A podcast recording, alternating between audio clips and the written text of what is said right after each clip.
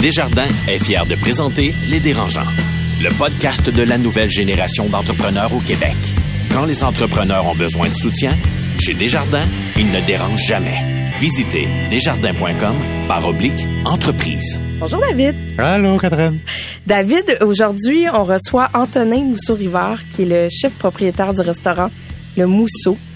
C'est particulier, les restaurants. Qu'est-ce qui euh, vous intéressait chez les dérangeants? Ben, en fait, c'est, il est vraiment dans l'air du temps où est-ce qu'il a, il a, lâché un grand cri du cœur il y a pas longtemps dans les médias qui parlait de la pénurie de main-d'œuvre, que ça affecte la restauration, que il s'inquiète beaucoup pour la gastronomie, surtout des nappes blanches euh, à Montréal, puis au Québec en général. Puis, fait que, il vit cette crise-là d'entrepreneur qui manque de monde, puis il sait pas c'est quoi le futur de son industrie, en fait. Ça l'inquiète à, fond. Puis il sait, malgré lui, il est devenu le porte-parole de ça, fait qu'on a envie de parler. Ouais, toi, est-ce que tu as déjà vécu une crise comme celle-là? Ben moi, j'étais en restauration avant. Puis, euh, je- souvent, je me suis couché le soir en me disant ça marchera jamais. Là. Ça- je faisais pas une scène en restauration. Pour vrai, on faisait. Je, je fais pas une scène en restauration. Mais tu faisais-tu de l'angoisse? Ben oui, oui, oui, cla- clairement. Je- souvent, je me suis couché le soir en me disant je vais pas payer mes employés. Fait que, fait que c'est stressant la restauration, vraiment, vraiment. Ah ben, j'ai hâte de l'entendre. Ils font le tour du monde. Signent de gros contrats. Écœurent pas mal de monde. Et nous racontent tout ça. Voici les dérangeants. Bienvenue ici Catherine Beauchamp, bienvenue à ce balado des dérangeants coproduit avec le 96.9 C'est quoi et le 98.5 FM présenté par Desjardins Entreprises et qui présente nos dérangeants du milieu des affaires, que ce soit Marie-Philippe Simard, Carlo Coccaro, Marie-Claude Duquette, Étienne Crevier. Et comme vous le savez, à chaque épisode, ben, on en retient trois de ces sept jeunes beaux entrepreneurs. Et aujourd'hui, dans les studios de Cogeco, on reçoit Alex Mency. Bonjour Alex, Salut Catherine. cofondateur et vice-président exécutif Mango Software. David Côté, bonjour David. Alors Catherine, merci d'avoir dit que j'étais beau. Ça me fait Ça arrive plaisir. pas souvent. Hein? Cofondateur, j'adore ce mot-là, super-héros, Loop Mission. Et Noah Redler, bonjour Noah. Bonjour Catherine, merci, merci d'avoir dit que je suis jeune. président Innovation et cofondateur de l'expérience Ville Intelligente. On va commencer avec euh, notre tour de table. On va parler des euh, primeurs, des plugs, des potins. Qui commence, Noah? Ben, je vais commencer aujourd'hui Oui. avec une petite primeur. Oui. Euh, on parlait d'expérience ville intelligent et euh, pendant la pandémie, beaucoup d'événements, beaucoup d'expériences ont été euh, frappées dur euh, par le manque de personnes en présentiel. Euh, mais je suis fier d'annoncer qu'on revient encore l'année prochaine. Nous avons confirmé des commanditaires et des partenaires comme la Ville de Montréal et des euh, une organisation américaine qui s'appelle What Works Cities. Euh, et c'est confirmé quatre semaines de ville intelligente, écosystème, discussion. Euh, ça, c'est de retour au mois de mai 2022. David? OK, je vais faire une plug, moi aussi. OK. Qui est un potin en même C'était temps. une primeur, hein? Là, Ça, tu es c'est une rendu à la. En fait, c'est toute la même chose. Plug, primeur. En fait, je vais faire les trois d'un coup. OK. Euh, on a appris cette semaine, en fait, c'est tout nouveau, on a appris que la SAQ a accepté notre prêt à boire. On fait un mix entre notre soda probiotique, fait avec de la lime et du gingembre, puis du le gin loop qui était à SAQ depuis un an. On les a mixés en deux, puis ça donne un prêt à boire quand même malade. C'est vraiment bon, en fait, c'était carré. Puis il y a eu, genre, plus de 600 propositions à SAQ. On a retenu vraiment, genre, une poignée. Puis on est dans ceux-là. Fait que là, notre, vous allez pouvoir boire notre prêt à boire en SAQ dans, en mars. Tu m'as promis des biscuits. Je veux du jus vert, mais j'aimerais vraiment goûter à je vais le ça. rajouter ça à la liste, Catherine. C'est bon. Je suis vraiment curieuse. Avec ton jus vert, là, une petite gorge, les deux. On va tout mixer ça ensemble. Et n'oubliez pas tes collègues, hein. OK, vous autres aussi. Je suis un peu moins pour vous autres. Alex, Écoute, dans la dernière émission, je vous parlais qu'on lançait un nouveau produit euh, prochainement, puis je vais vous en parler encore plus là, dans les prochaines plugs. Mais là, en ce moment, on cherche des développeurs de façon active. Fait que pouvez nous contacter à jobs at mango.co. Peu importe la spécialité, on prend tout le monde en ce moment. Ah ben ouais, c'est pas difficile. Non, j'ai- on n'a pas les moyens d'être difficile. Faut t'écouter l'autre émission sur le- les ressources humaines. Ah, OK. Ah, on s'arrête un instant. Au retour, on revient avec l'entrevue avec le chef propriétaire Antonin Mousseau-Rivard. Le podcast de la nouvelle génération d'entrepreneurs au Québec. Les dérangeants. Avec la pénurie de main-d'œuvre, la hausse des prix des aliments, les conditions de travail difficiles, l'industrie de la restauration traverse actuellement une crise qui n'est pas nécessairement liée avec la pandémie. un des chefs les plus reconnus à Montréal a décidé de tenter le tout pour le tout en donnant une dernière chance à la restauration. Antonin Mousseau-Rivard, chef propriétaire du restaurant Le Mousseau, est avec nous. Bonjour Antonin. Bonjour, bonjour. Antonin, j'ai envie de te demander d'emblée, avant qu'on rentre dans le crunchy de l'entrevue, qu'est-ce qui a fait que tu as voulu devenir chef dans la vie? ben, moi, c'est une passion que j'ai depuis que je suis jeune. Euh, personne peut le, personne peut, personne peut le nier. J'ai commencé à cuisiner très tôt.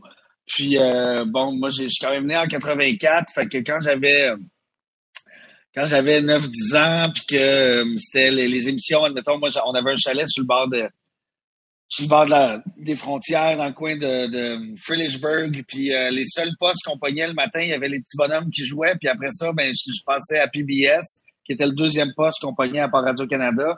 Puis il y avait des émissions de cuisine de Jacques Pépin puis de Julia Child. Fait que j'écoutais ça au lieu d'écouter euh, la messe euh, après les petits bonhommes. Fait que j'ai commencé vraiment avec une passion avec la télé, mais c'est devenu après que je suis devenu un gourmand.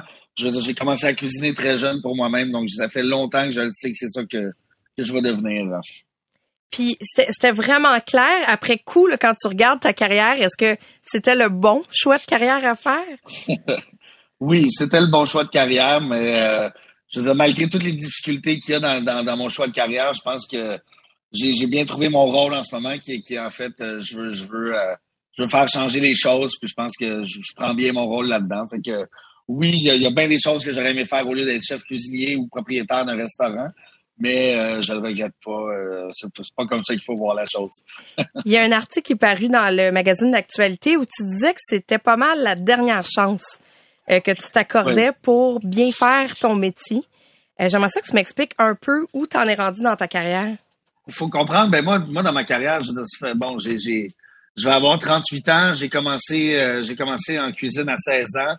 Euh, je veux dire, j'ai pas mon école, donc moi j'ai pris un chemin qui était peut-être un peu plus dur que certaines personnes. Euh, longtemps que je me remets en question face à la cuisine parce que bon, la cuisine m'a m'a rendu malade, m'a affecté euh, psychologiquement et personnellement, m'a affaibli parce que bon, c'est sûr que j'ai j'ai j'ai pris un chemin dans la cuisine qui était celui du rock and roll un peu aussi, donc euh, je me suis pas tout le temps aidé, mais oui, je suis revenu dans un point dans ma carrière où je vais juste me demander à quoi ça sert de bûcher autant à, ouvrir un restaurant si c'est pour faire des marges qui sont complètement ridicules, si c'est pour dealer avec autant de problèmes. Puis au début, c'est le fun parce que tu es dedans puis tu te dis, il arrive ça, qu'est-ce qu'on fait? Que, ah là, on fait moins d'argent finalement, qu'est-ce qu'on fait? Puis là, finalement, tu, tu, te dis qu'à un moment donné, ça va se placer, mais ça se place jamais. Puis avec les, les dernières années, avec toutes les inflations qu'il y a eu, avec la crise qu'il y a eu, avec tout ça, c'est rendu très dur de rester sain dans ce milieu-là, quand tu vois tout l'argent que tu y mets, puis le temps, puis l'énergie,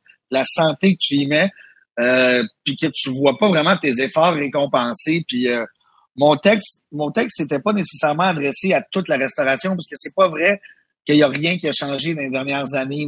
Mon, texte, il est, pour que le changement continue. Moi, je veux que le changement dans ce milieu-là continue, puis je veux que, les conditions de vie pour les gens qui travaillent dans ce milieu-là changent. Puis pour que les conditions changent, ben c'est simple, il faut que le client accepte de payer. C'est aussi simple que ça, parce que tant que le client va vouloir payer moins cher, tout le temps moins cher, ben, il y a des commerces de restauration qui vont faire en sorte que des gens vont être sous-traités ou, mal payés ou vont travailler trop d'heures. Fait que moi, je suis rendu là dans ma dans mon questionnement dans ma vie, c'est tu sais, j'essaie, ça fait des années que j'essaie de tout faire changer. Ça me coûte énormément d'argent à moi puis à, à ma mère, à notre compagnie. Ça me coûte énormément d'argent de, d'aller vers le changement. On voit la différence qu'il y a chez nous, mais sais, on, subventionne un, changement qui devrait pas, c'est pas nous qui devrait subventionner ce changement-là.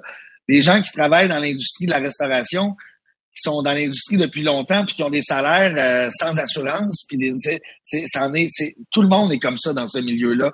Fait je veux dire, il y a vraiment temps qu'on revoie la, qu'on revoie comment comment ça marche un restaurant, puis comment ça marche aussi les nappes blanches. Les nappes blanches, c'est les restaurants dont je fais partie. C'est des, des, des restaurants de destination, des restaurants qui, attirent un public qui sont des touristes puis qui font en sorte de faire rouler une économie autour de notre restaurant, autour de la ville, autour de la province, autour de tout. Donc, euh, je suis juste pour un gros changement. Puis euh, ce texte-là, il a été écrit avant que je réouvre mon restaurant. Fait qu'on était un peu dans la période noire de, du, du avant la réouverture, à pas savoir si les gens allaient rentrer là-dedans, puis tout ça. Puis euh, finalement, là, pour l'instant, ça va très bien, mon restaurant. Fait que je veux pas... Euh, mon, mon cri venait du cœur à l'époque, mais là, pour l'instant, je suis plus dans un mode, je suis plus joyeux, je, vois que les choses avancent, puis que les gens ont accepté mon changement. Tu sais, dans l'article, je le dis bien haut, moi, j'augmente mes prix, c'est pas pour rien, c'est pour donner des meilleurs salaires, puis c'est pour pouvoir commencer à me rembourser éventuellement. Fait que euh, c'est ça. Je suis rendu là, puis ça va, ça va, ça va mieux que ça allait.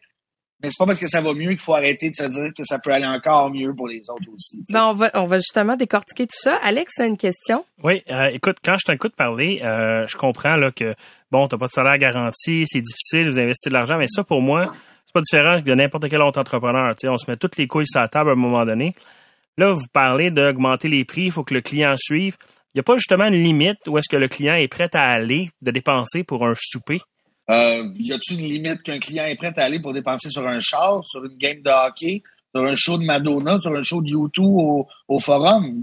dans un repas gastronomique, ce que je vends depuis longtemps, le prix auquel je vends, euh, comparé à ce qui se fait dans le monde, dans les étoilés, c'est ridicule comment je suis pas cher.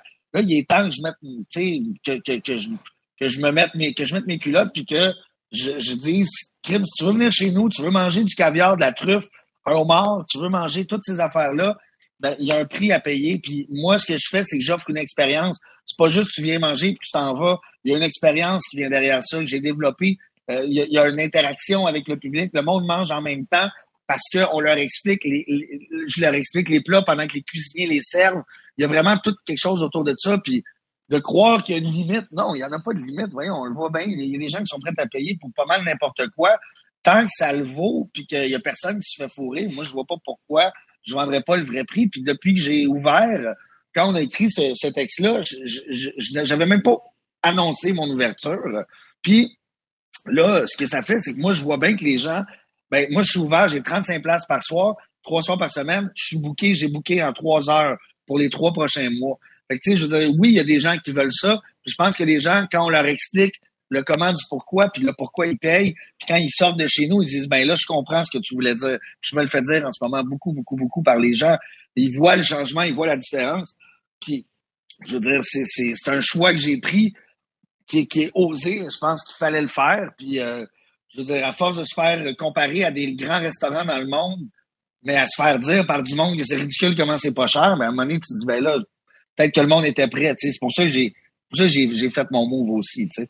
David, toi, tu as déjà été dans la restauration aussi? Qu'est-ce que tu ouais, ben, Moi, Antonin, en fait, quand j'ai lu euh, ce que tu avais écrit, j'étais fourré parce que le restaurateur en moi, moi aussi, j'ai fermé des restos, là. Je, je faisais pas une scène. Fait que je en fait, j'étais chanceux, je les ai vendus même si je faisais pas d'argent.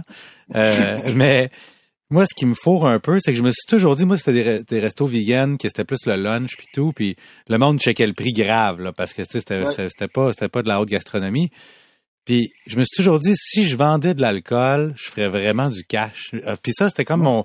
Je me suis dit, si ton resto est plein puis tu peux vendre du vin à tout le monde, c'est sûr que tu as la tête hors de l'eau, en fait. fait puis, puis je me dis, chez vous, on boit du vin, là, on en, tout le monde en prend sûrement, certainement. Fait que ça, c'est la première question. Je suis curieux de savoir qu'est-ce qui fait que les marges marchaient pas malgré ça, malgré qu'il y avait l'alcool.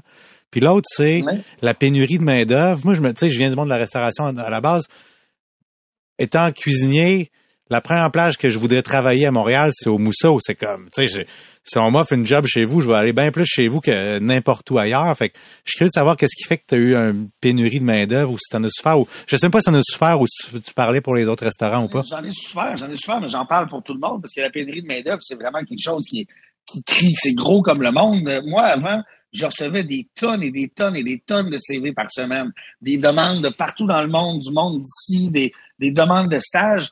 Maintenant, quand j'ai fait des posts sur mon Instagram, j'ai eu de la misère à en trouver quelques-uns. Et la plupart du monde qui travaillait en restauration, ben, il y a plein de monde qui se sont dit, écoute, moi, est-ce que je veux vraiment ouvrir un restaurant? Est-ce que ça me tente d'être comme les patrons que je vois rocher en ce moment? Puis il y en a plein qui ont juste switché, qui ont décidé de changer littéralement de, domaine. Puis ça, on l'a vu, on l'a compté à la pelletée. Euh, puis il y en a plein qui ont parti aussi, qui ont décidé de se partir des petits commerces qui, eux, ont suivi la courbe de la COVID, qui ont réussi à trouver quelque chose qui alliait bien le take-out avec la petite place de quartier, avec quand on, est capable d'ouvrir, on fait. Fait que, tu sais, il y a des modèles différents qui ont été créés. Puis il y a plein de jeunes qui ont, pu trouver une voie là-dedans. Euh, tout le monde a eu de la misère à retrouver des employés euh, dans les derniers mois pour réouvrir. Puis ça, ça a été, pour moi, ça a été frappant parce qu'on a eu nos employés euh, quelques semaines avant, je dirais une semaine et demie à peu près avant l'ouverture. J'ai pu trouver mon équipe au complet.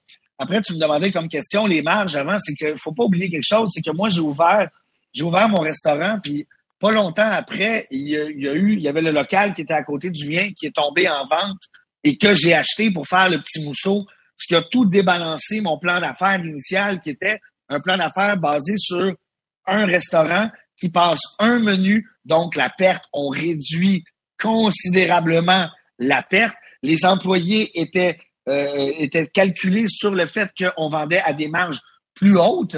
Et là, on ouvre un deuxième restaurant qui, on a voulu à cause de la demande qu'il y avait à l'époque, plaire à un autre public qui était le public un peu moins euh, gastro, qui était plus euh, moi je veux y aller au mousseau, mais j'ai pas envie de passer trois heures euh, qu'on m'explique mes plats puis tout ça. Fait qu'on a fait le petit mousseau. Puis le petit mousseau a débalancé tout ça parce qu'il a fallu engager beaucoup plus d'employés au petit mousseau. Et c'est venu, moi, je suis un entrepreneur, tu sais, je veux dire, dans le sens que avec ma mère, on, on, a des couilles, on était, on s'est dit, OK, on, va être capable de le faire, mais comme tout le monde, ça arrive de faire des erreurs. Puis le petit mousseau, en gérant le petit mousseau et le mousseau, ça nous a un peu, bon, mis des bâtons dans les roues. Puis après ça, tombe la COVID. Euh, où est-ce que j'ai deux locaux euh, complètement vides. Euh, on commence à faire du take-out, on essaie de faire du take-out.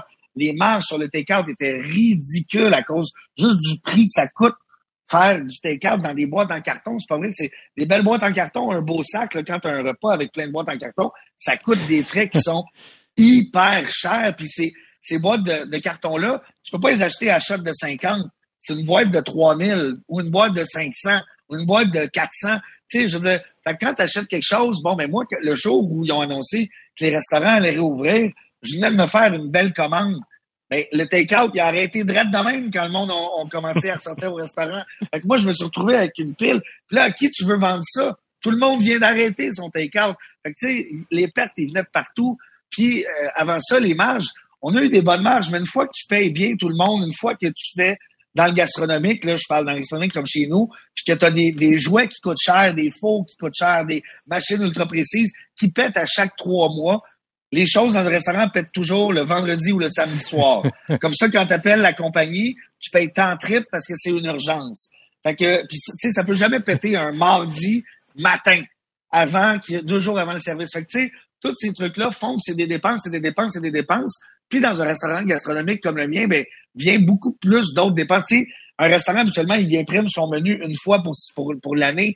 Moi, il fallait que je le change à tous les deux jours parce que notre fournisseur de couteaux, il n'y en avait plus de, de, de palourdes de mer, il n'y en avait plus notre, fournisseur de scie, de champignons, il a fini ses morilles, il y en a plus. il y a quelque chose qui fait qu'on jongle avec ça les, cuisiniers puis les restaurateurs, c'est pas des entrepreneurs comme les autres. C'est du monde qui ont des visions, puis tu peux te faire dire ça marchera pas par les plus grands experts, puis tu vas vouloir le faire pareil pour ta pomme, parce que c'est de la gastronomie. Je sais pas, il y a, ce côté-là où on veut tellement y croire, puis ben ça, ça donne que bon, des fois, il y a des choses qui marchent plus que d'autres, puis malheureusement, il faut il faut, faut choisir ses combats. Fait que moi, j'ai décidé de fermer le petit mousseau maintenant pour enlever une grosse partie de ces dépenses-là puis revenir à mon à mon à, mon plan initial qui était le mousseau.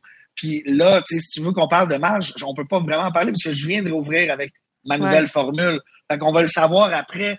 Mais les gens, il y a plein de monde qui disent à ce prix-là, comment ça se fait que tu marches pas? C'est mon nouveau prix, ça. C'est pas le prix que j'avais avant.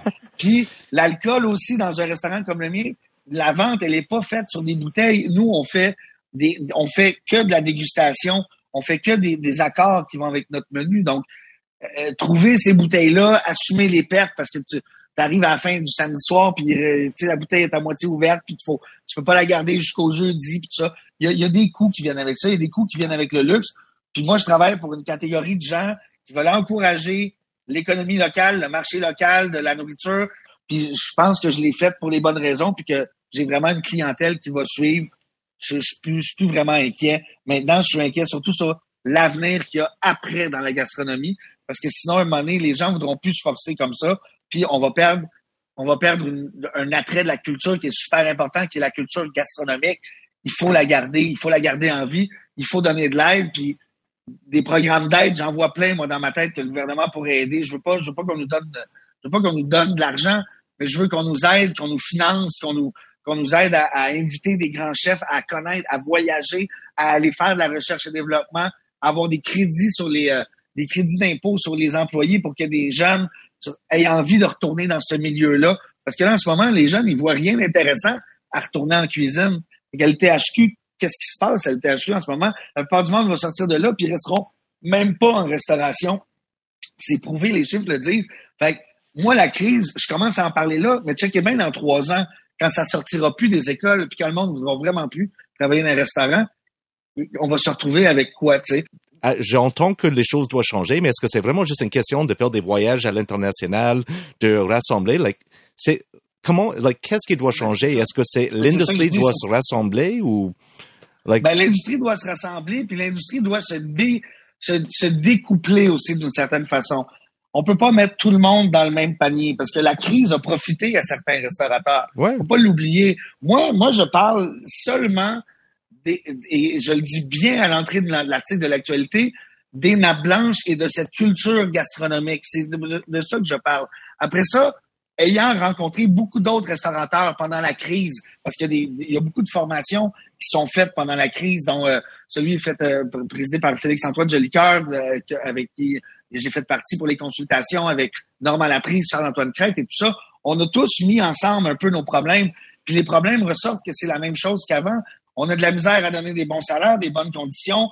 Ça reste que les problèmes restent les mêmes, puis le coût de la vie ne cesse d'augmenter. La restauration, les gens, on est pris par, par cette espèce de filet qui fait que les gens veulent pas qu'on touche vraiment à ça parce que tout le monde mange. Donc, dès qu'on augmente des choses dans la nourriture, ça fait beaucoup crier, mais les prix arrêtent pas d'augmenter. Et le fait de s'approvisionner avec des bons ingrédients, ça a, un, ça a vraiment un gros prix. Puis je vais vous dire, c'est pas parce que des restaurants sont reconnus ou moins reconnus qui sont meilleurs que d'autres il faut les, il faut les catégoriser avec ce qu'ils vendent et ce qu'ils achètent et à qui ils achètent. Alors, des restaurants comme des, des gros restaurants qui marchent bien à Montréal, dont certains que je voudrais pas nommer, euh, mais qui, euh, qui font beaucoup parler d'eux, ben, qui achètent leurs produits à GFS, qui est un énorme euh, grossiste, qui envoie des bavettes pré-coupées, pré-faites dans des sacs sous vide, mm. déjà assaisonnés, qui coûtent 3 dollars l'unité. C'est sûr que ces gens-là sont capables d'offrir des prix. Si tu sers des frites congelées avec, puis un petit, un petit carré de beurre, tu es capable de vendre ça à 16 pièces dans le centre-ville. Mais je comprends, je comprends tout ça, mais like, on parle de, on parle de toi vraiment, like, ton industrie, ton secteur, les, nappes blanches. Et moi, je suis d'accord avec toi. Je suis prêt à payer pour une expérience. Si euh, si tu me dis que, regarde, c'est une menu gastronomique, c'est une expérience, je vais parler avec le chef, ça coûte 500 dollars, je suis vendu, je suis down. Je suis d'accord avec ça. Mais est-ce que c'est une question de standardisation, de vraiment like créer des normes dans l'industrie? Like, qu'est-ce qui, je veux juste savoir, like, pour toi, qu'est-ce qui doit évoluer, qu'est-ce qui doit innover, qu'est-ce qui doit changer, ou est-ce que c'est, c'est nous les clients? Oui, c'est vous les clients, mais en fait, c'est que moi, je sers à la ville de Montréal. Je suis une attraction, je deviens une attraction touristique, qu'ils veuillent ou pas. Euh, on parle de nous, des restaurants dans plusieurs magazines dans le monde. Euh, la, la, la, ville, fait une fierté de dire qu'elle a de tant de bons restaurants, mais on paye des taxes, on paye des, des, des, le prix des taxes qu'on paye dans un restaurant, le prix des DAS, le prix des employés, la TPS, la TVQ, tous ces affaires-là, un moment donné, deviennent des, des, fardeaux et des coûts qui sont faramineux et c'est là qu'on aurait besoin juste un peu de, de cut loose pour pouvoir développer. Quand je dis voyager, c'est pas voyager pour moi, c'est voyager pour faire du R&D, c'est voyager pour faire en sorte que je puisse aller rencontrer des chefs qui vont me donner des trucs, qui vont me montrer des machines, que je vais revenir ici, je vais vouloir faire la même chose pour pouvoir faire impliquer, faire venir encore plus de, de touristes tout partout. C'est un peu comme les subventions pour les artistes, en fait.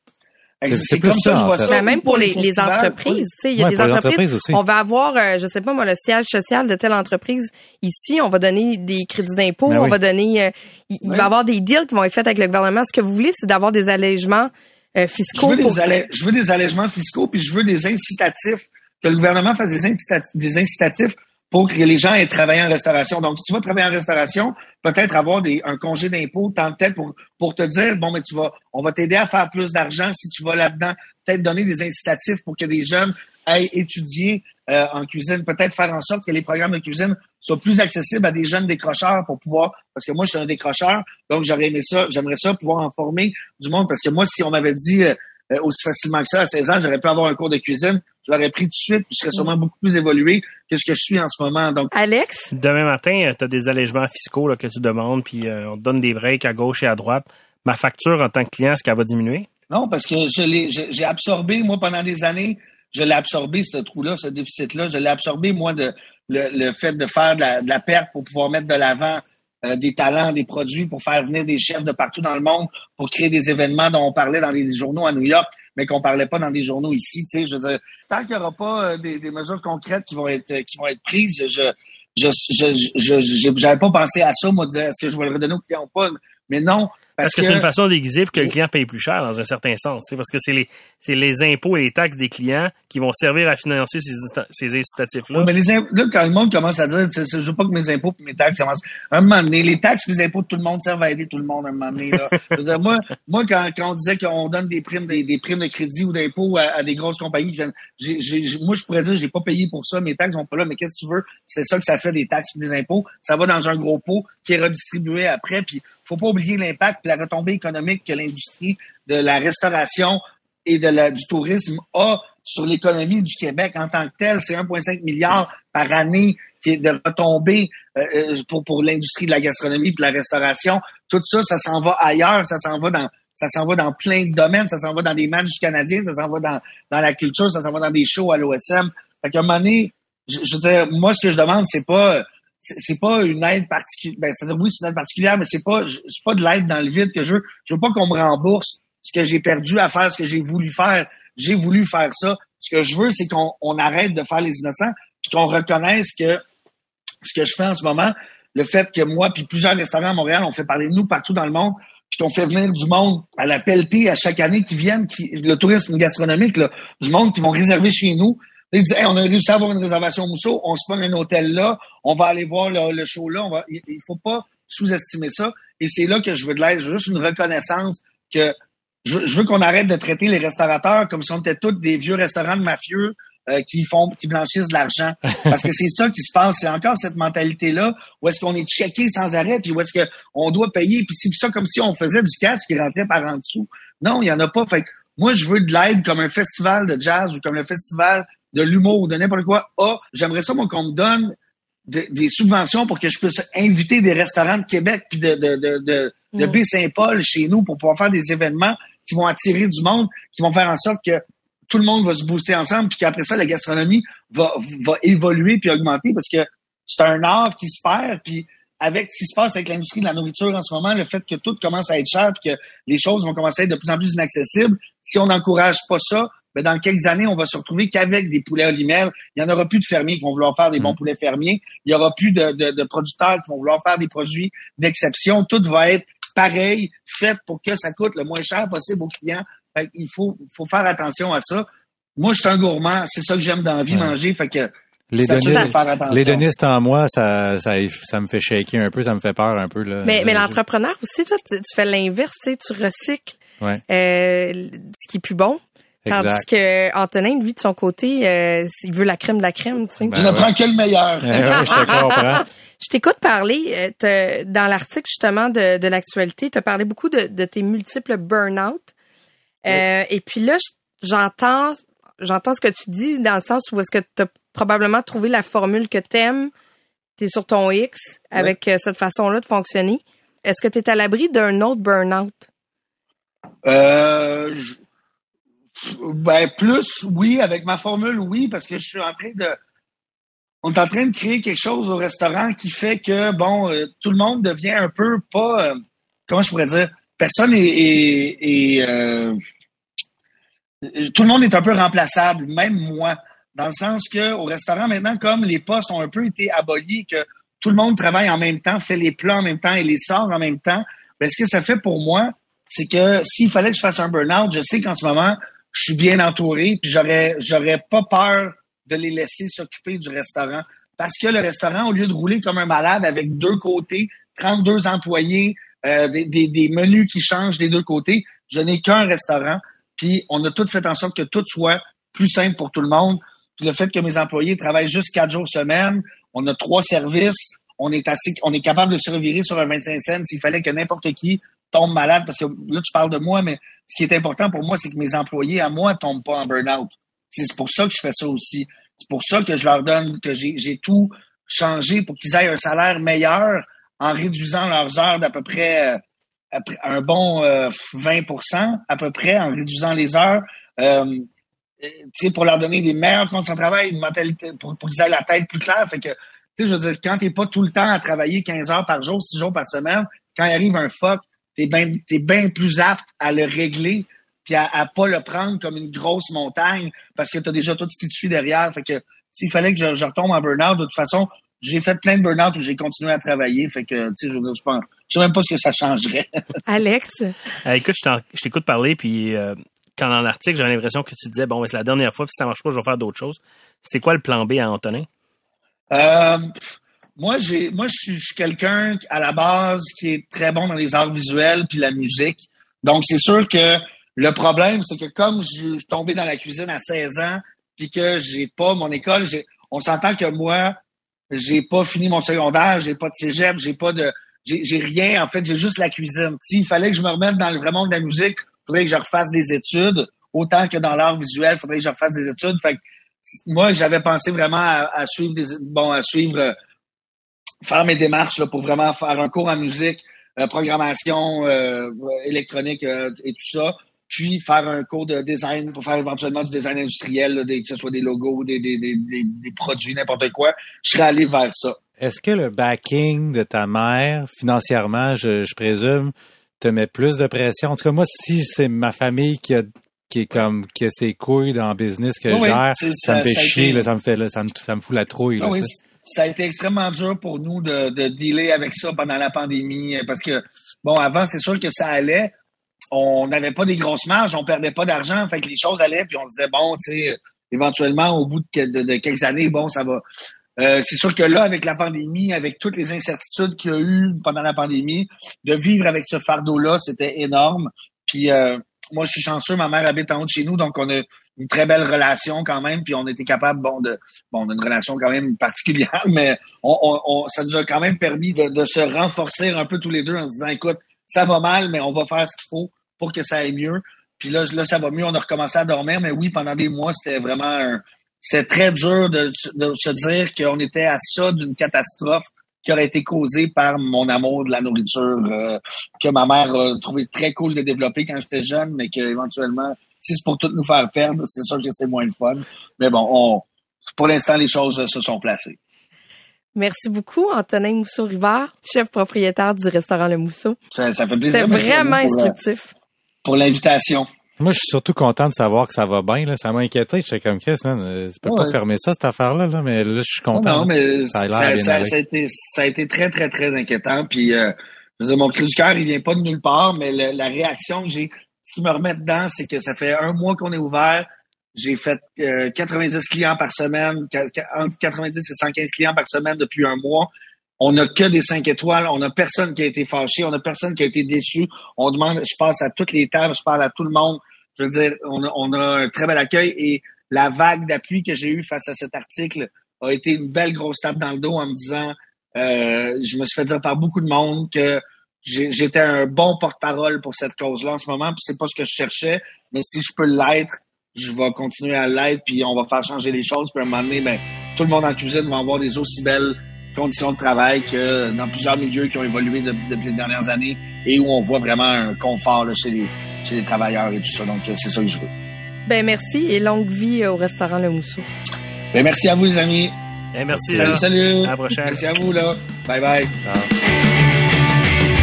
Le podcast de la nouvelle génération d'entrepreneurs au Québec.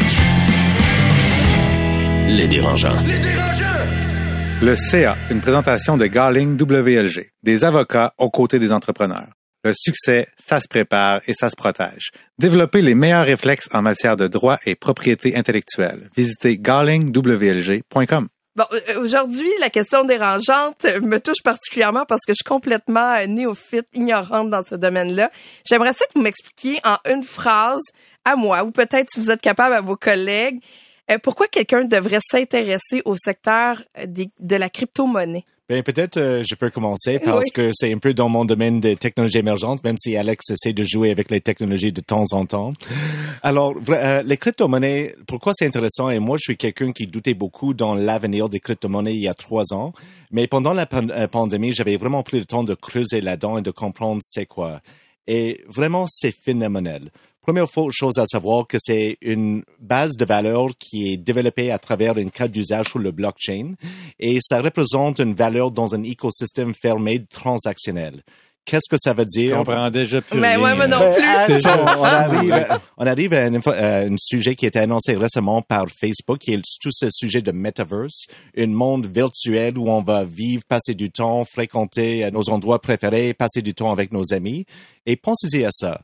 Qu'est-ce qui, c'est quoi l'argent qu'on va utiliser dans ce metaverse? Est-ce qu'on va transacter avec des dollars canadiens? Est-ce qu'on va avoir des échanges avec des euros?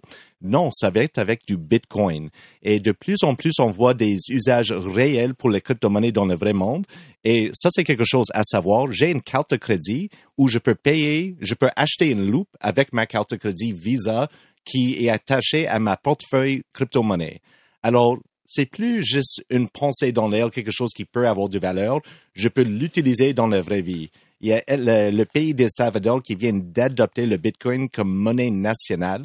Si vous pensez que c'est juste une tendance, quelque chose qui va disparaître, une bubble de technologie, euh, vous n'êtes pas en train de vraiment faire attention de ce qui arrive. Est-ce que tu avais investi dans la crypto-monnaie? Moi, je, je regrette de ne pas avoir oui. pris 10 piastres de Bitcoin parce que je serais super riche aujourd'hui. Ben moi, je suis tard aussi là-dedans. J'ai pas commencé il y a cinq ans, six ans avec le avec le Bitcoin, mais j'ai un ami qui avait commencé à faire du mining de Bitcoin en 2009. Lui, pour lui, ça va très bien. Alors moi, moi, j'avais juste commencé il y a deux ans et déjà, je vois des retours exceptionnels. Ah ouais. Ça a pris un peu de temps euh, de vraiment comprendre comment analyser les opportunités dans le marché des crypto-monnaies. Euh, mais si vous saviez de quoi vous faites, c'est le temps de faire de l'argent sur, sur les marchés parce que ça va exploser dans les prochaines cinq ans. Alex, qu'est-ce que tu en penses? Est-ce qu'on devrait s'intéresser euh, et comment expliquerais-tu la, crypto-monnaie? Écoute, euh, je pense que oui, on peut plus nier le fait qu'il y a de l'argent à faire, puis euh, qu'il faut s'y intéresser. Par contre, tu peux, c'est pas quelque chose qui est facile à s'intéresser. Ça prend une connaissance là, assez approfondie, malgré qu'il y a de plus en plus d'applications qui permettent d'investir aujourd'hui sans nécessairement avoir un PhD en, crypto. Oui, je pense que c'est là pour rester. Est-ce que j'ai mis de l'argent dans ça?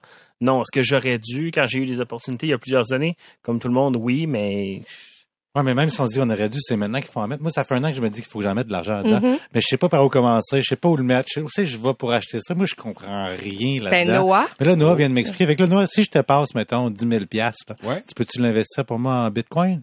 Oui, absolument. OK. OK, ben moi aussi, j'embarque. Donne-moi 10 000 Je te donne 10 000. ça, c'est comme un gros 10 000. Ponzi scheme en, online qu'on est en train de faire, là, c'est ça? Ben, un petit conseil pour euh, tous nos écouteurs, si tu vas investir dans euh, les crypto-monnaies, il faut vraiment assurer que c'est une vraie crypto-monnaie parce qu'il y a quelque chose qui s'appelle les rug pulls où on va lancer un jeton en crypto-monnaie. On va faire la on va faire la vente populaire et après ça, on va juste fermer euh, la caisse et on va disparaître avec la- l'argent.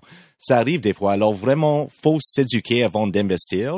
Mais absolument, euh, dans, euh, si Mais tu on veut faire une- acheter des bitcoins qui sont pas des bitcoins? Ou ben, si t'achètes- Non, oui et non. Alors, il y a des fausses bitcoins euh, euh, qui ont d'autres noms, mais si vous êtes sur une euh, si vous êtes sur une plateforme ou un marché de crypto-monnaie populaire comme Coinbase ou euh, Wealthsimple, etc., c'est garanti que c'est euh, c'est une vraie bitcoin. C'est maintenant le temps de passer à notre CA. Et cette semaine, j'aimerais qu'on ait une discussion autour de la peur. Est-ce que c'est déjà arrivé euh, dans, dans le chemin que vous avez emprunté où vous avez eu, peut-être, tu sais, c'était trop vite, trop beau, et là, vous avez eu peur. Vous avez carrément choqué sur quelque chose.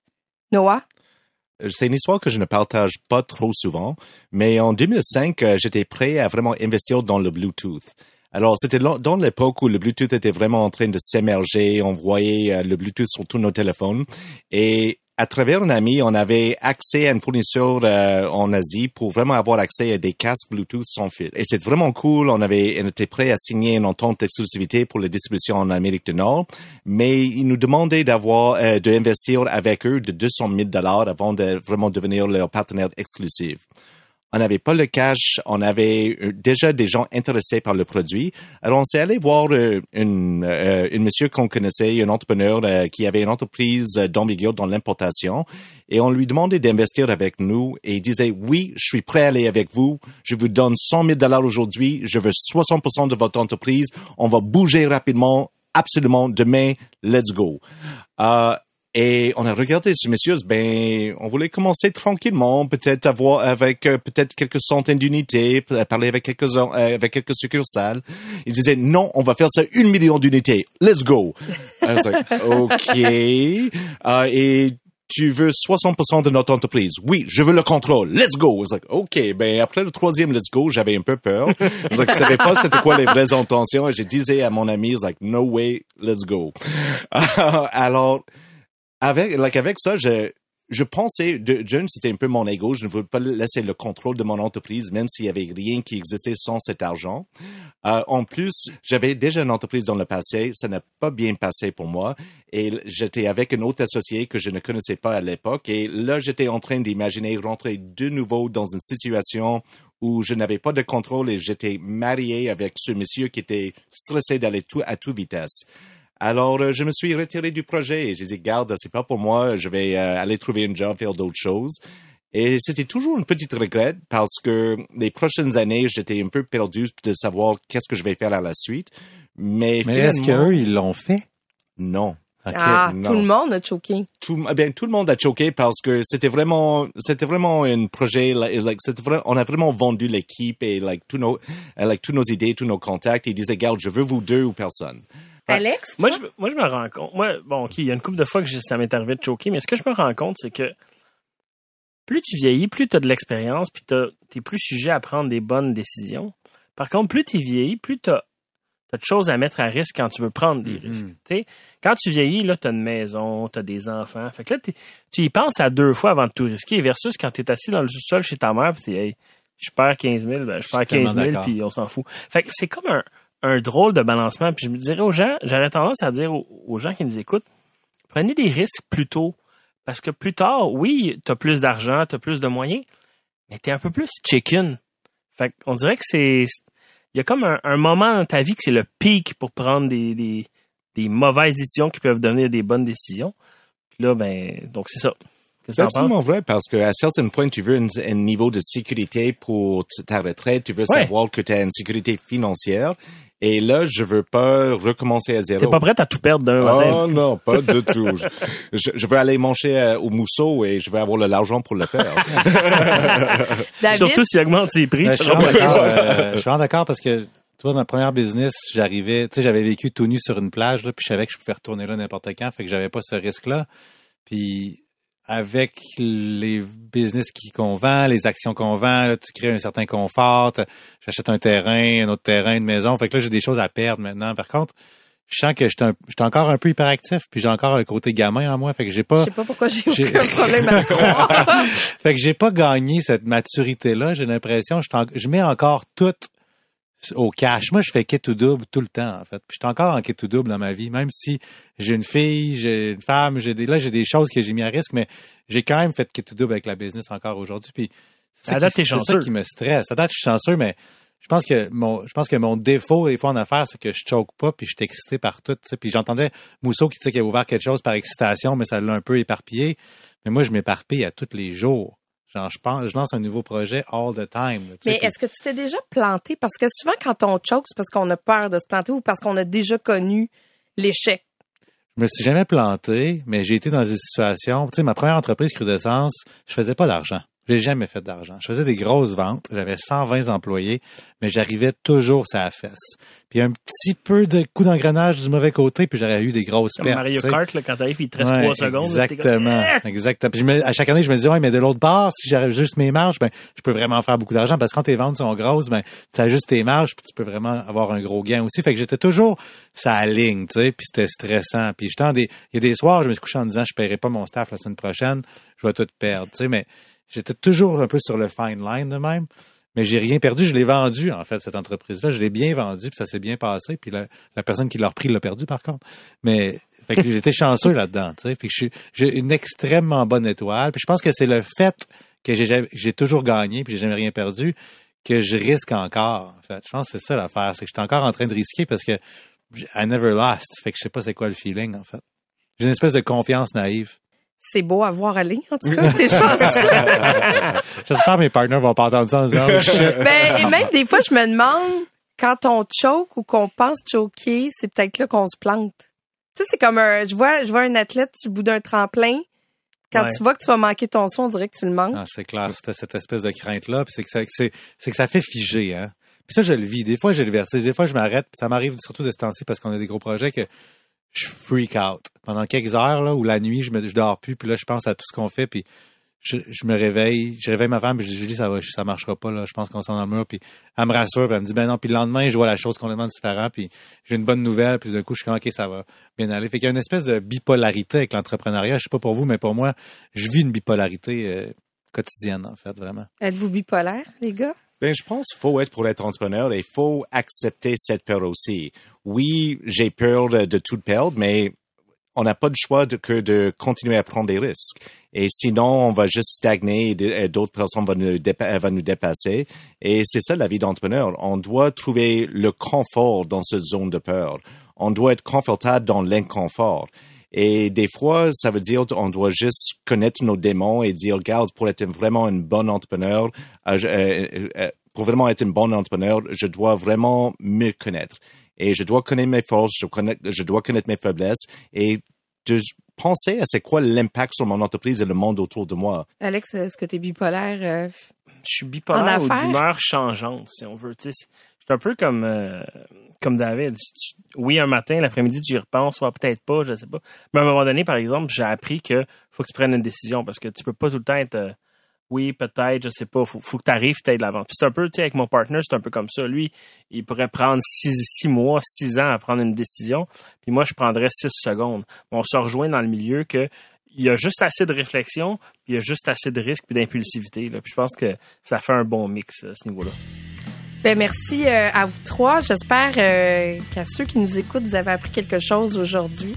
Euh, je voudrais remercier notre invité, Antonin Mousseau-Rivard, euh, Noah, Alex, David. Ça a été un pur plaisir de partager ce balado avec vous. Et c'était Catherine Beauchamp et je vous dis à la prochaine. Merci, Merci, Catherine. Catherine. Le podcast de la nouvelle génération d'entrepreneurs au Québec. Les dérangeants. Les dérangeants!